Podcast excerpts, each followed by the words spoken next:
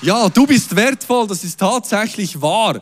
Und wir kommen jetzt zur letzten Predigt dieser Serie. Und es gibt ganz verschiedene Dinge, denen wir Wert geben in unserem Leben. Vor etwa drei Wochen habe ich in den News gelesen, dass jemand für das äh, Autonummer Zürich 50, 200 und 2000 Franken ausgegeben hat. Also ich kann das nicht verstehen, dass ich das an mein Auto machen würde, müsste man mir Geld zahlen. Ich würde keinen Stutz ausgeben für eine Zürich-Nummer, wirklich nicht. Aber, aber für andere ja, oder? Ich, ich kann es nicht verstehen, aber andere ja. Es gibt Menschen, die, die, die haben den Wert, der Mann, der hatte den Wert für das. Es ist aber nicht das teuerste je verkaufte Nummer. Also es wird, wirklich Geld dafür ausgegeben. Ähm, etwas, das Menschen auch viel wert ist, ist das Bild von Mona Lisa, sei anscheinend über 700 Millionen wert. Also es ist nicht zu verkauft, deshalb kann man es nicht genau sagen, aber das ist der Schätzwert. Eine Flasche Coca-Cola kostet uns 1 Franken 45. Wenn wir aber an einem Fest sind, zahlen wir 5 Franken dafür. Also je nach Kontext sind wir bereit, mehr oder weniger dafür auszugeben. Schlau ist, wenn du es mitnimmst, gell, dann musst du nicht so viel zahlen. Aber kannst nicht überall viel lämmen der du reinlaufst. Aber so, wenn ich Schulmatch schauen mit den Gielen, probiere immer Wasser mitschmuggeln, aber ich gebe es auf, es ist sinnlos. Deshalb muss man drinnen kaufen. Das linke Bein von Lionel Messi ist für 700 Millionen Schweizer Franken versichert. Ja, das ist Birrenweich. Oder eine Tafel Ragusa kostet uns 2,45 oder je nachdem, wo du es kaufst, auch 2,90. Also das ist das, was es uns wert ist eigentlich meistens ist es mir nicht wert, weil es ist einfach zu teuer für 100 Gramm Schokolade. Aber dann gibt es doch Momente, wo ich sage, okay, jetzt ist es mir so viel wert. Und das entscheiden wir, ob es uns wert ist. Und es gibt auch Dinge, die verändern sich im Wert. Letzte Woche hat mir meine Frau dieses Bild geschickt. Sie hat zu Hause aufgeräumt und ein bisschen Tomatensoßen zusammengetragen. Und das ist alles noch haltbar, oder? Aber das hat sich doch ziemlich verändert über das letzte, die letzten zwei Jahre. Also es wurde deutlich teurer. Eigentlich ist es immer noch dieselbe Tomatensauce, also so püriert, gell, ist das Zeug. Aber es ist einfach jetzt teurer oder wertvoller? Wahrscheinlich nicht, aber es kostet mehr.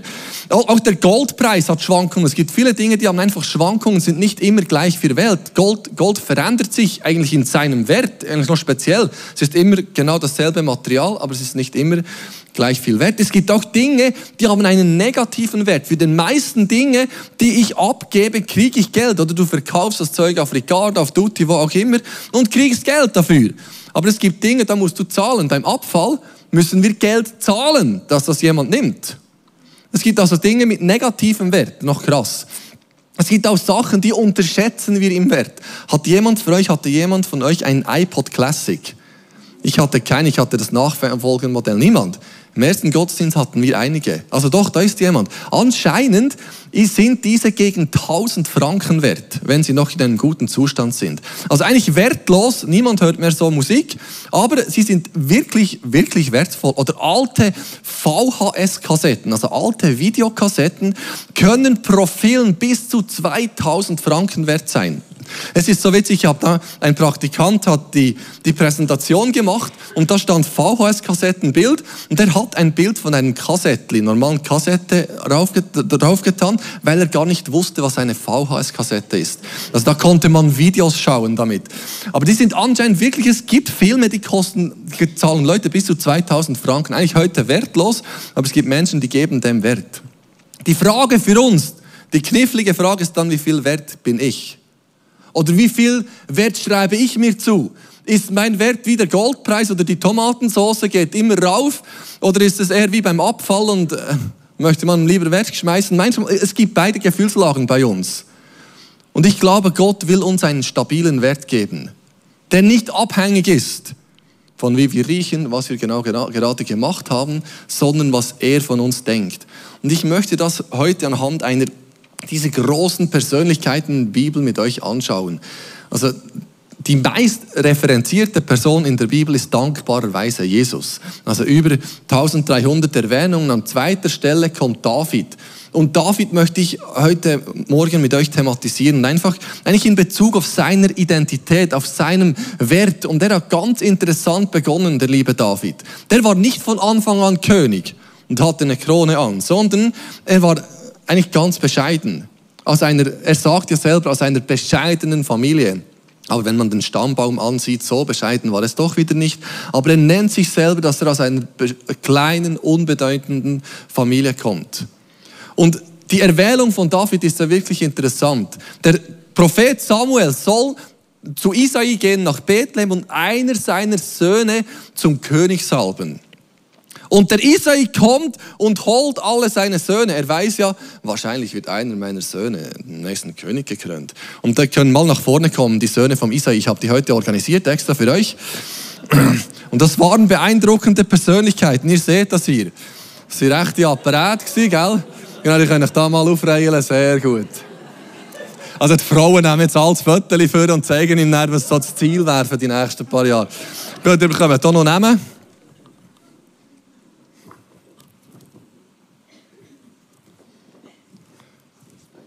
Und dann haben den Radai und dann noch den Ozem, die sind wirklich alle in der Bibel. Und leider, der Jüngste, der Jüngste, der hatte keinen Namen. Das ist tatsächlich so. Es heißt, es sind sieben, aber wir finden nur sechs Namen. Und der Isai, der kommt und zeigt seine Söhne. Der Typ war wahrscheinlich auch ein bisschen stolz, oder? Das sind, das sind doch rechte Burschen. Und die Bibel beschreibt das so, der Samuel kommt und denkt, also der Eliab, Hoi, hoi, hoi, Gott, hier ist eine gute Familie gewählt. Also Eliab, der wird sicher der nächste König.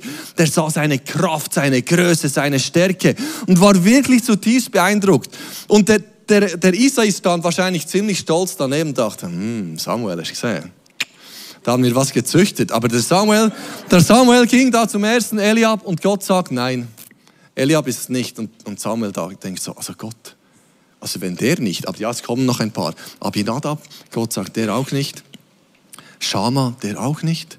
Und irgendwann wird, wird er wahrscheinlich ein bisschen nervös, der Samuel. Dann kommt er zum Nathanael, ne, das ist irgendwie verdreht, verdreht, gell? Nathanael sagen wir, aber der, der hieß Nathanael. Und Gott sagt, nein, auch nicht. Beim Radai und beim Ozem das dasselbe, beim Fragezeichen dasselbe. Gott sagt einfach, nein, es ist es nicht. Und dann ist äh, Samuel doch ein bisschen irritiert und fragt, und fragt im 1. Samuel 16, Vers 11, aber sind das wirklich alle deine Söhne. Also Samuel hat schon verstanden, wenn Gott spricht, dann meint er es so, es wird einer von Isais Söhnen sein. Und er sagt, Isai, sind das wirklich alle deine Söhne? Äh, wo haben wir es gehabt? Hier. Nein, der Jüngste fehlt noch, antwortete Isai. Also das ist ja, also das ist an Frechheit nicht zu überbieten. Ganz ehrlich, das ist eine Demütigung und Erniedrigung. Das kannst du dir nicht vorstellen, oder? Wenn ein Familienfest ist, dann sind alle dabei. Auch diejenigen, die man vielleicht nicht zeigen möchte, aber sind alle dabei. Und der Isai, der kriegt den Auftrag, bring alle deine Söhne. Und er lässt einfach einen aus. Also der wird sowieso nicht König. Also, also den muss ich besser gar nicht zeigen. Also wie demütigend für David, dass er nicht mal gezeigt wurde. Und auch für die Jungs hier, oder? die sie bestellt, wie bestellt und nicht abgeholt dagestanden, weil das ging dann einen Moment, bis sie David geholt haben. Weil der Samuel sagt dann, oder der Isai sagt, er ist auf den Feldern und hütet unsere Schafen und Ziegen. Da forderte Samuel ihn auf, lass ihn sofort herholen. Also sofort ging dann ein Moment, dann kam der David. David, ich habe gedacht, für David nehmen wir den David. Das passt heute. Und dann heißt es über David, er war ein gut aussehender junger Mann. Hä? Ja, die Predigt tut dem mega gut. Die Predigt, aber, aber das Problem ist, er weiß es schon. Er weiß es schon. Aber mit rötlichen Haaren trifft es hier nicht zu und schönen Augen. Und dann heißt es, das ist er, sagte der Herr zu Samuel, salbe ihn. Und vor all den Brüdern da, die alle trainiert waren und stark und groß, geht Samuel hin, ich mache das nicht richtig, so stinkst du den ganzen Tag, und salbt den David zum König. Und ich glaube, für eine gesunde Identität ist es entscheidend, dass wir wissen, wir sind von Gott erwählt. Und wir alle denken vielleicht, ja, das war bei David der Fall. Aber bei uns, es heißt im Epheserbrief, vor Ursprung, vor Grundlegung der Erde hat Gott uns erwählt. Wenn du überlegst, von Tausenden, von Millionen von Menschen, sagt Gott, mit dir will ich eine Beziehung. Also Tatsache es ist, werden noch viel mehr erwählt, viel mehr viel mehr erwählt, aber nicht alle antworten. Aber die, die, die Haltung ist genau dieselbe, die Tatsache ist genau dieselbe. Es sind so viele und Gott sagt, dich erwähle ich. Und genau dasselbe sagt Gott zu uns. Und ich glaube, es ist Grundlage einer gesunden Identität, dass wir wissen, wir sind von Gott erwählt. Das macht so viel mit unserem Wert. Wir wissen, Gott hat mich gewollt und hat mich erwählt. Also ihr dürft wieder sitzen. Applaus diesen Herren.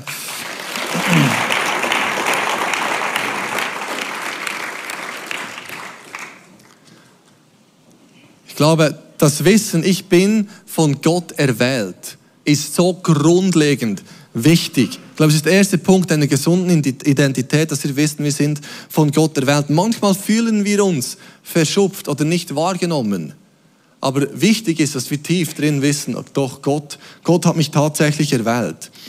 Heißt das denn, dass seine Brüder unwichtig waren? Nein.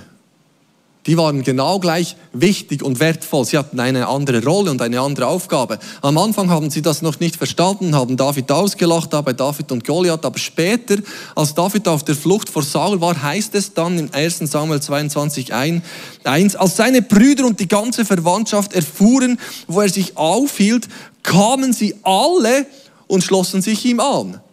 Also auch seine Brüder haben irgendwann mal verstanden, dass sie eine Aufgabe haben, dass sie wertvoll sind, dass sie wichtig sind, dass Gott sie gebrauchen will. Und die Chance ist sogar groß, dass der Schama dann einer von Davids Helden wurde.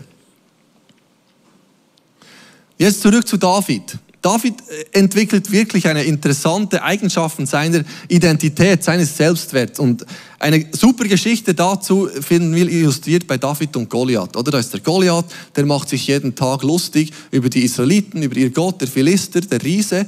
Und David kommt dorthin, bringt seinen Brüdern ein bisschen Essen, seinem Hauptmann ein bisschen Käse und hört dann diesen Philister. Und David sagt, wir können doch nicht dulden, dass dieser unbeschnittene Philister sich über das Heer des lebendigen Gottes lustig macht. Und dann interessiert er sich natürlich, was kriege ich, wenn ich diesen Philister umbringe. Dann erfährt er, dass er der Schwiegersohn des Königs wird, von Steuern befreit und so. Und seine Brüder kriegen irgendwann mal mit, dass der David sich interessiert, gegen diesen Goliath zu kämpfen. Und sagen, David, nun gehst du zurück zu deinen Geissen und deinen Schafen, ist gut, hier. Das ist so der Fremdscham-Effekt, oder kennt ihr das? Oder manchmal bei gewissen Familienmitgliedern oder auch bei Kindern oder was auch immer, gibt es diesen Moment, wo du denkst, ah nein, jetzt bitte einfach nicht. Können wir nicht bitte schnell. Kennt ihr, oder? Es gibt diesen Moment vom Fremdschämen. Und seine Brüder hatten definitiv diesen Moment. Und dann geht er noch zum König, oder? Der König hört, der David ist da, möchte gegen Goliath kämpfen. Und der König sieht diesen David, denkt so, Riese? David? Riese? David? Mm -mm. Es stand ja viel auf dem Spiel. Wenn der David verlieren würde, wären die Israeliten versklavt gegenüber den Philisten. Also ging es wirklich um was. Und der König versucht so, ja David, ich denke nicht, dass es deine Aufgabe ist. Und David, finde ich krass, dass er sagt, hey, weißt du, ich habe als Schafhirte gegen Löwen gekämpft, die habe ich von Hand erwürgt, ich habe gegen Bären gekämpft, die habe ich mit meinen Steinschleuder erlegt. Und wenn ich gegen Löwen und Bären angehen konnte, kann ich diesen Philister auch begegnen. David war selbstbewusst. Und ich glaube, eine gesunde Identität ist selbstbewusst. Eine gesunde Identität darf hinstehen und sagen, ich bin wer. Ich kann was. Das dürfen wir, es ist wichtig, dass wir das wissen. Und eine gesunde Identität kann sich aber auch abgrenzen, weil der Saul kam dann und sagte, ja, also wenn du schon kämpfen willst, dann ist es vielleicht besser, du ziehst eine Waffenrüstung an. Das Problem war, in ganz Israel gab es wahrscheinlich genau zwei dieser Waffenrüstungen. Es gab auch nur zwei Schwerter, weil die Philister stellten sicher, dass die Israeliten keine Schmiede hatten. Und so, die einzigen, die eine Rüstung hatten, waren Saul und David, äh, Saul und, und Jonathan. Und dann sagte der Saul, ja, dann zieh doch meine Waffenrüstung an. Aber das Problem war, Saul war der größte aller Israeliten, heißt es bei seiner Erwählung, ein Kopf größer. Und David war einer der kleineren.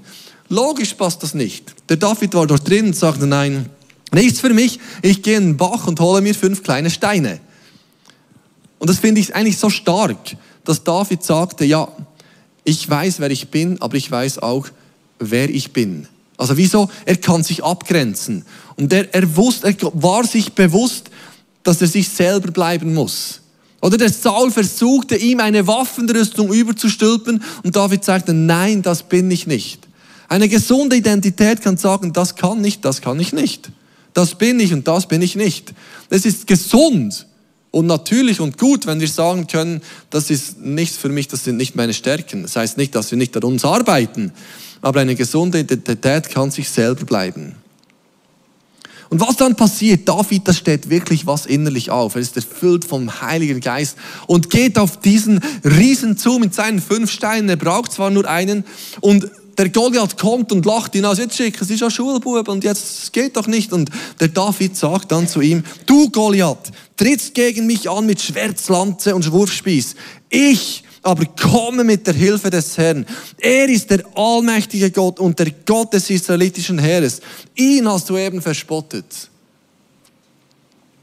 David, ja, er war selbstbewusst. Er konnte sich abgrenzen. Aber was er auch wusste, dass er abhängig ist von Gott. David, seine Identität war am Schluss auf Gott gegründet. Er wusste, wenn ich diesen Philister besiegen will, brauche ich Gott. Ich glaube, es ist eine unglaublich gesunde Haltung, wenn wir wissen, wir bleiben abhängig von Gott. Gegen David hat sich das Blatt dann ziemlich bald gewendet. Also zuerst kamen die Frauen und sangen, ähm, der hat tausend Männer geschlagen, der David aber zehnmal tausend. Kennt ihr so ein Satanielia-Lied? Das lachen meine Kinder jetzt ganz fließig. Jedenfalls war, war, der David wurde unglaublich beliebt und dem Saul war das nicht mehr geheuer. Und er versuchte diesen David irgendwie loszuwerden, war da sehr clever, sagt ihm, wenn du meine Tochter jetzt heiraten willst, musst du mir 100 Vorhäute von Philisten bringen, das Brug schenken. Brutal komisch. Heute längt es meistens, wenn du hergehst und lieb fragst. So. Es war dann anders. Gewesen. Jedenfalls übertrifft der David, bringt das Doppelte und, da, und Saul wurde so richtig hässig auf diesen David, fühlte sich bedroht und begann ihn zu verfolgen. Und David versteckte sich an allen möglichen Orten. Gott sagt ihm dann immer wieder wo. Und einmal versteckt er sich in dieser Höhle. Also die Höhle ist eine Höhle, eine große Höhle, weil da waren 400 Mann zu hinters versteckt und der Saul, der mal sein Geschäft machen musste, sah sie nicht mal. Also David mit seinen Männern ist so hinterst in dieser Höhle versteckt. Der Saul kommt, um sein Geschäft zu machen. Und dann sagen seine Männer zu ihm, ich weiß nicht, ob es so ist gegangen, aber es könnte sie so, David, das ist ja erbärmlich, das stinkt, David, das, bring den um, das geht nicht. So, wahrscheinlich war es nicht der Gestank, aber seine Jungs sagen, David, jetzt ist deine Chance. Jetzt kannst du dich rächen. Und was dann von David kommt, also das ist, das ist schwer beeindruckend, wo David sagt, nein, wisst, wisst ihr was? Gott hat den Saul eingesetzt als König. Er mag sich nicht so verhalten, wie er sollte, aber er ist von Gott eingesetzt und ich werde ihn nicht antasten. Also David unterordnet sich diesem wirklich schlechten Leiter. Und ich glaube, eine gesunde Identität kann sich unterordnen. Ich hoffe nicht solchen Leitern wie Saul. Aber eine gesunde Identität kann Leiterschaft akzeptieren. Du musst nicht alles selber bestimmen, sondern kann Leiter akzeptieren und sich unterordnen, weil ich glaube, Unterordnung bringt Ordnung ins Leben. Denn wenn David hier selber Gerechtigkeit geschafft hätte, wäre seine Herrschaft vielleicht ganz anders verlaufen. Vielleicht nicht so glorreich, wie sie, wie sie es dann war. Was David dann macht, er geht nach vorne in diesen Gestank, nicht wahr? Es ist immer schlimmer geworden, je näher dass er ist und schneidet dem Saul ein bisschen von seinem Mantel ab und geht dann wieder nach hinten. Als Saul dann draußen war, stand er am Eingang der Höhle und sagte, wer bin ich schon, König von Israel, dass du mich verfolgst? Warum jagst du mir hinterher? Ich bin doch so unbedeutend wie ein toter Hund, ja wie ein winziger Floh sagt einer, dem 400 Männer durch die Wüste nachlaufen.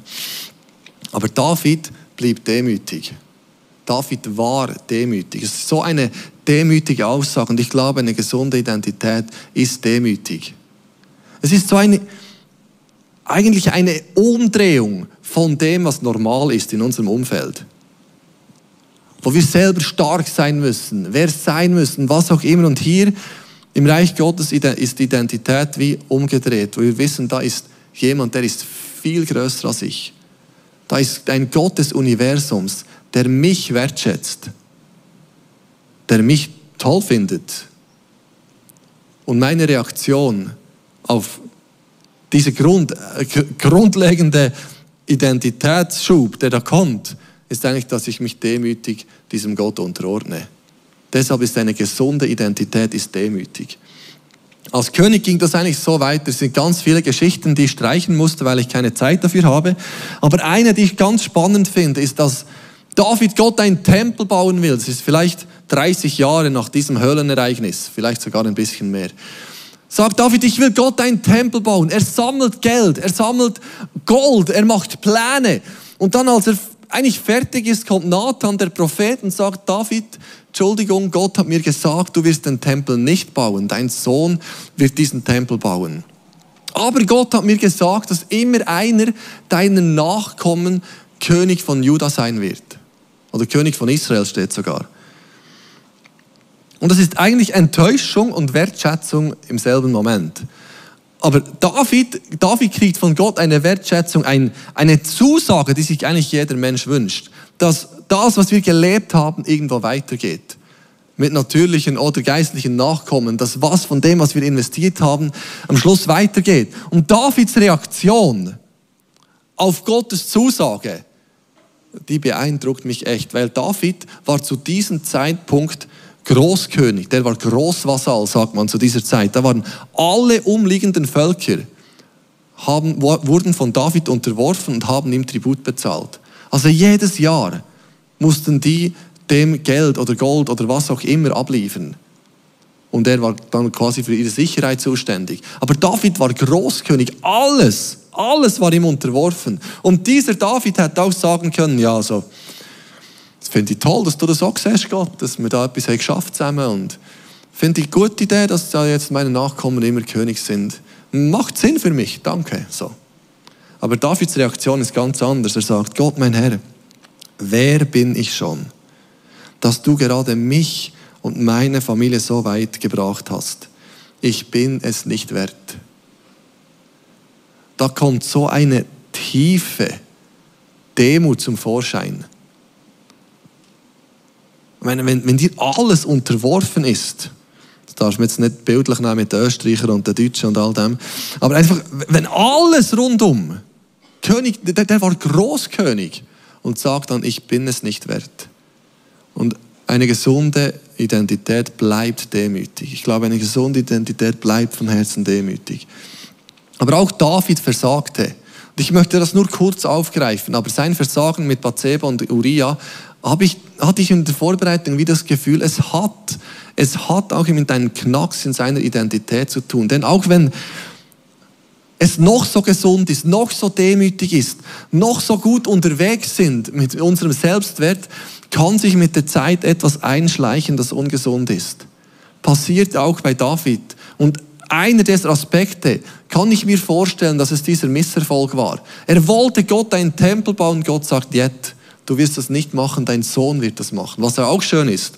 Aber er durfte es selber nicht machen. Und so Misserfolge, was es auch immer ist, vielleicht ist es eine Beförderung, auf die wir lange gewartet haben und der Kollege kriegt sie.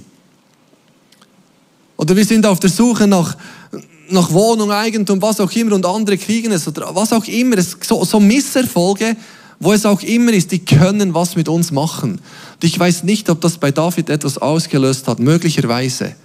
Weil im nächsten Kapitel, es ist tatsächlich das nächste Kapitel, steht in 2 Samuel 11.1, als der Frühling kam, begann wieder die Zeit, in der die Könige ihre Feldzüge unternahmen. David war König, also wäre sein Auftrag gewesen. Auch David ließ seine Soldaten ausrücken. David selbst blieb in Jerusalem.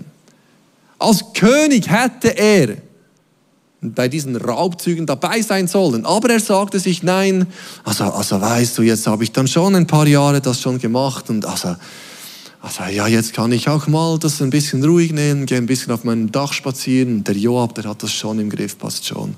Es ist nicht so, dass wir nicht Ferien machen sollen, dass wir uns nicht erholen wollen. Wir, wir rennen das Rennen über die lange Distanz und wollen nicht ausbrennen. Aber was bei David, ich habe das Gefühl, es ist wie, er verlor die Spannung die er eigentlich hätte haben sollen als Leiter, als König dieser Nation. Er hatte einen Auftrag, er hatte eine Berufung und stellte das plötzlich in den Hintergrund. Ich glaube, wir dürfen nie die Spannung im Reich Gottes, unser Auftrag, wie das fallen lassen, weil es ist, ist gefährlich. Hat mit Identität auch zu tun. Und als der Nathan dann zu ihm kommt, sieben, acht Monate später ihn zur Rede stellt, sagt Gott durch Nathan unter anderem Folgendes. Ich habe dich zum König von Israel wählt und dich beschützt, als Saul dich umbringen wollte. Den gesamten Reichtum Sauls und auch seiner Familie habe ich dir gegeben. Ganz Israel und Juda gehören dir. Und sollte dir das noch zu wenig sein, würde ich dir sogar noch mehr schenken. Das finde ich schon krass. David hatte eigentlich alles, aber irgendwie kam er an den Punkt, wo er sich sagte, das möchte ich auch noch. Das möchte ich auch noch. Irgendwie eine Undankbarkeit. Gott sagt sogar, wenn du mich gefragt hättest, hätte ich es dir gegeben. Aber er hat sich einfach genommen. Und wenn wir an einen Punkt kommen von Undankbarkeit, kann das ungesunde Verhaltensformen und Identitätszüge entwickeln. Aber David wäre nicht David, wenn er nicht richtig Buße getan hätte und umgekehrt ist. Kurz darauf hat er, wieder, hat er wirklich so richtig Buße getan, Psalm 51 geschrieben, sich wieder Gott zugewandt, wieder sein Herz gesucht. Und wir sehen eigentlich wieder den alten David. Auch nachdem er von Salomo aus Jerusalem gekickt wurde, er musste flüchten. Und er steht am Stadttor von Jerusalem. Der Zadok kommt mit der Bundeslade und David sagt, Zadok, geh wieder zurück mit der Bundeslade. Ich will die nicht, nicht mitnehmen und sagt dann zu Zadok, wenn er aber sagt, also Gott, wenn Gott aber sagt, dass ihm nichts mehr an mir liegt, so will ich auch das annehmen. Er soll mit mir tun, was er für richtig hält. Das finde ich schon noch eine beeindruckende Aussage. Zu sagen, ja, es ist wieder sehr demütig, oder? David ist wieder unglaublich demütig. Seine Demut ist wieder zurückgekommen. Er sagt, wenn Gott noch irgendwas an mir hat, dann wird er mich zurückbringen. Und gleichzeitig schwingt ein großes Vertrauen mit. Und ich bin überzeugt, eine gesunde Identität hat ein hohes Vertrauen in Gott. Sagt, egal was kommt, ich vertraue, dass er es gut macht. Ob ich jetzt König bleibe, ob ich nicht mehr König bin, ich vertraue das Gott an. Und das ist extrem entlastend, wenn wir die Situation, wenn wir unser Leben Gott anvertrauen können. Und was bei David unglaublich, also wirklich beeindruckend ist, ist seine Nähe zu Gott. Auch nach diesem Moment mit seinem Versagen sucht er sofort wieder Gottes Nähe. Schon von Anfang an als Hirtenjunge bis später war David immer eng mit Gott verbunden. Und ich glaube, es ist ein Schlüssel für eine gesunde Identität, für einen gesunden Selbstwert, weil wir können mit verschiedenen Dingen versuchen, an unserem Selbstwert zu arbeiten. Das wird uns ja auch gesagt wenn wir die Medien anschauen, was da auch immer da daherkommt, die sagen uns schon, welches Pülverli wir essen sollten, damit wir schön aussehen und stark werden, weiß auch nicht was. Aber es ist alles nur sehr temporär, egal was für eine Ausbildung, egal wie viel Muckis, egal was für ein Auto, was für ein Haus, es ist, es ist sehr vergänglich. Was aber bleibt, ist das, was Gott über uns sagt. Und Gottes Botschaft ist immer dieselbe. Das hat mich letzten Sonntag irgendwie fragend gemacht. Markus hat da erzählt von diesen drei Suchbeispielen. Im ersten eines von 100 Schafen, im zweiten eines von 10 ähm, Silberstücken und im dritten einen von zwei Söhnen. Und ich habe mich schon gefragt, wieso ist das nicht der andere Weg? Eigentlich müssten doch zuerst 1 zu 1 und 1 zu 2 und dann 1 zu 10, weil das Schaf ist ja eigentlich das Wertvollste. Oder aus 100 ausgewählt noch das Schaf. Und wieso sind die Geschichten nicht den anderen Weg rum in der Bibel. Versteht ihr meine Frage? Vielleicht nicht. Ich bin der Einzige, der so komische Fragen stellt. Aber ich, ich wusste, dass Gott sicher das richtig macht, weil es steht immer richtig in der Bibel. Wenn ich was falsch sehe, liegt es an mir. Ich habe mir dann gefragt und wie mit Gott das angeschaut und habe mich dann gefragt, und was mir, was mir raufkam oder was mir so in den Sinn kam, ist wie aus Gottes Perspektive ist der Verlust mit jedem Beispiel größer. Oder eines von 100 Schafen kannst du sagen, ja gut, es gibt morgen wieder drei neue. So kannst du sagen, ja, eines von 100, ja noch. Und bei eines von zehn sagst du dann, ja, okay, es ist eine von zehn Münzen, ist dann schon sehr wichtig, dass ich die wieder kriege. Aber wenn es einer von zwei Söhnen ist, der noch wahrscheinlich die Hälfte des Vermögens oder ein Drittel des Vermögens einfach weggibt, oder du hast zwei Traktoren, dann hast du noch einen. Das ist purer Kontext. Das ist drei Schüren, dann hast du noch zwei.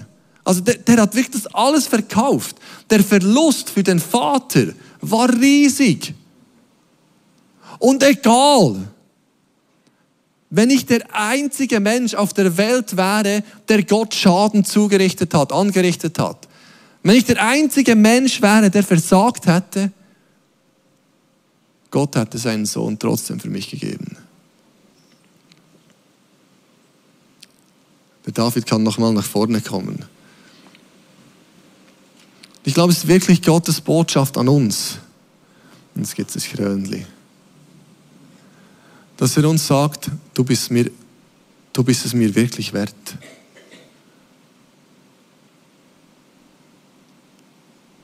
Sind beide Seiten. Aus Millionen von Menschen sagt Gott, dich habe ich erwählt. Aber auch wenn wir der Einzige wären, die Einzigen wären, Gott hätte seinen Sohn für uns gegeben, weil er uns dermaßen liebt. Und das ist das, was unsere Identität ausmachen muss. Wenn wir je irgendwo Zweifel haben, wer bin ich, was bin ich schon, ist die Lösung bei ihm zu finden. Er, der seinen Sohn für dich und mich gab. Und es ist so anders als überall, wo wir sonst diesen Fragen begegnen. Es hat immer mit Leistung zu tun. Wenn wir uns nach gewissen Normen verhalten, wenn wir gewisse Dinge erfüllen, dann sind wir gut, dann sind wir angenommen. Aber bei Gott ist nichts von dem zu finden. Er nimmt uns an ohne Leistung, ohne Aufwand, ohne Mühe, weil wir wir sind. Und so wie es im Johannes 3,16 steht, so ein bekannter Vers, aber der so tiefgründig ist. Gott hat die Welt so sehr geliebt, dass es seinen einzigen Sohn gab damit jeder, der an ihn glaubt, nicht verloren geht, sondern ein ewiges Leben hat. Und wir waren bei diesem 100 zu 1, 10 zu 1, 1 2 zu 1 und Gott hatte nur einen Sohn und diesen einzigen Sohn gab er für dich und mich. Und ich glaube, es sind heute Leute, die zuhören im Livestream oder zu Hause, die sagen, ich habe mir so Mühe gegeben, ein guter Mensch zu sein. Ich habe mir so Mühe gegeben, irgendwo Anerkennung zu finden. Aber ich möchte, dass das, dass es wirklich tief drin gefüllt wird. Und wer wirklich uns Wert gibt, ist Gott. Er ist derjenige, der uns Kronen aufsetzt. Nicht nur, weil David König war, sondern weil Gott uns liebt, jeden einzelnen von uns. Ich habe ein einfaches Gebet mitgenommen, dass du mit mir mitbeten kannst, um einfach Gott Ausdruck zu geben, ja, ich möchte zu dieser Familie gehören. Wir können zusammen beten, Jesus, ich komme zu dir. Bitte vergib mir all meine Fehler. Komme jetzt in mein Herz. Sei du mein Herr und mein Gott. Ich will dir nachfolgen. Ich glaube an dich und erfülle mich mit deinem Heiligen Geist. Amen.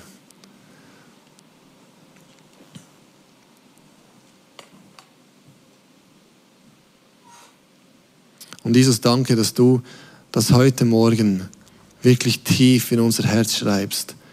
Für diejenigen, die das jetzt zum ersten Mal gebetet haben, so ein wirklich tiefer Friede kommt im Wissen, ja, Gott ist wirklich für mich und für uns alle. Bitte, dass jetzt in diesem Moment, an diesem einfachen Sonntagmorgen im September 2023 etwas in unser Herz reinsinkt vom Wissen, Gott schätzt mich wirklich.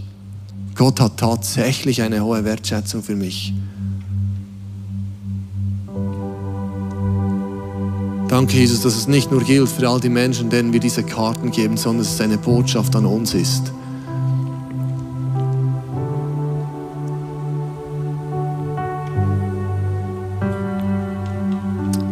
Gibt nichts, was wir tun könnten, das uns von deiner Liebe trennt. Jesus, ich danke dir für deine Gegenwart. Ich bitte, dass gerade in diesem nächsten Song etwas von dem darf in unserem Herz reinsinken. Ich danke dir, Jesus. Amen.